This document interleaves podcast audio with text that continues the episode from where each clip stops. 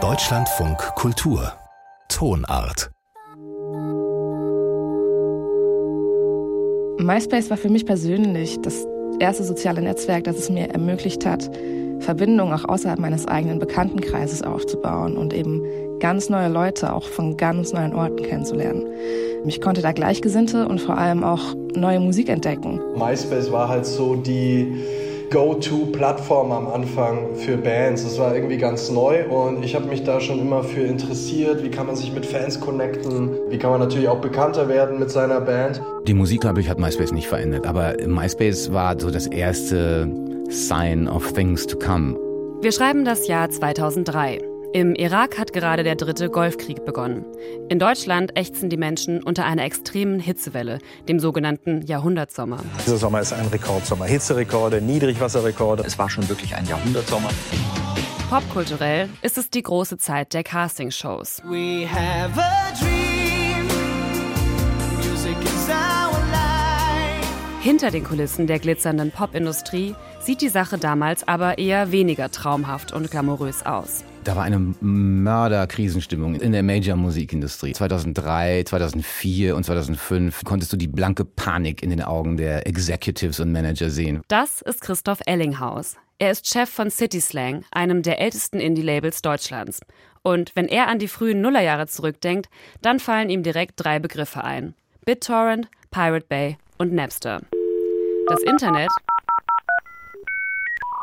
wurde schneller und die CD-Brenner zogen in die Haushalte ein. Der selbstgebrannte Partymix war bald völlig normal. Die Musikindustrie wusste darauf erstmal nur eine Antwort. Raubkopierer werden mit bis zu fünf Jahren Freiheitsentzug bestraft. Sie wussten auch erstmal gar nicht, wie sie darauf reagieren sollten. Und ich glaube, sie wissen es bis heute nicht.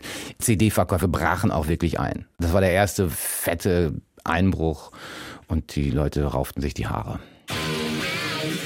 Metallica verklagen Napster damals sogar. Mit Erfolg. Das berühmteste File-Sharing-Portal muss 2001 abgeschaltet werden. Die Veränderungen, die mit dem Internet auf die Musikindustrie zurollen, lassen sich jedoch nicht mehr halten.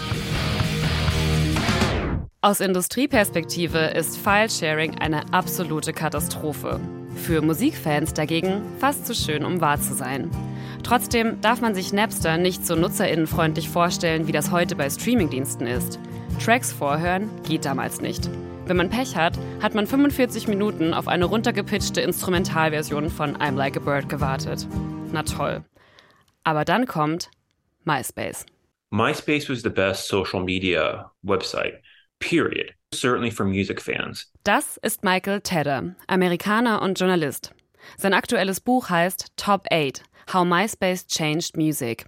Und wie vielleicht schon so ein bisschen durchgeklungen ist, Michael Tedder ist absoluter MySpace-Fan. The reason why MySpace was the best website MySpace war die beste Website, weil es dort allein um Musikfantum ging.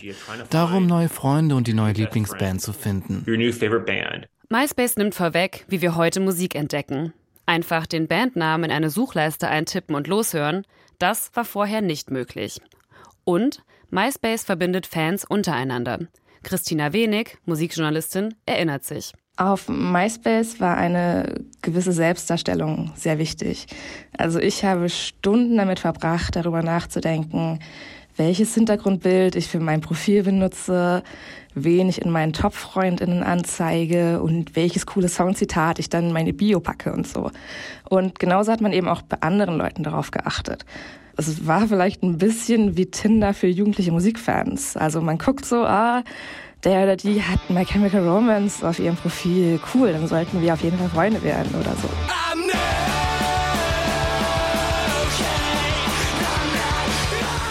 Auch für MusikerInnen eröffnet MySpace ungeahnte Möglichkeiten. Sie können jetzt direkt mit ihren Fans in Kontakt treten, vorbei an Musikzeitschriften oder Radiosendern. Die Do-Nots aus Ebenbüren sind besonders früh auf MySpace. Ich bin Ingo, ich mache den Gesang bei den Do-Nots. Und hier am Mikrofon ist der Alex, ich spiele Gitarre bei den Do-Nots. Im Falle von MySpace war es dann so, alle fanden das natürlich total geil, dass du halt ein eigenes Profil erstellen könntest, um dort halt auch eigene Songs hochzuladen in so einem Player, sodass Leute halt auch deine Musik hören konnten. MySpace war also quasi Spotify, Soundcloud, Tinder und Facebook in einem. Und das zu einer Zeit, als es im Internet noch Ideale gab und der Kapitalismus noch nicht alles unterwandert hatte. Aber wenn MySpace so toll war, gerade für MusikerInnen, warum ist das Netzwerk dann untergegangen? Welche Lektionen haben MusikerInnen und Plattformen mitgenommen? Und wie hat MySpace unseren Musikkonsum bis heute verändert?